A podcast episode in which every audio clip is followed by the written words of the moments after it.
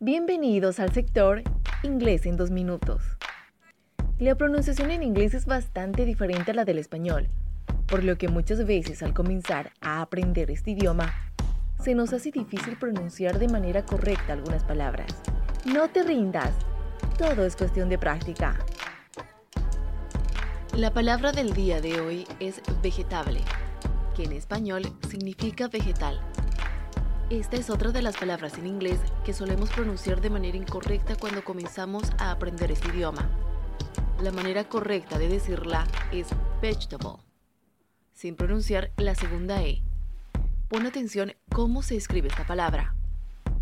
V, E, G, E, T, A, B, L, E. Vegetable. Esto fue Inglés en dos minutos. Hasta la próxima.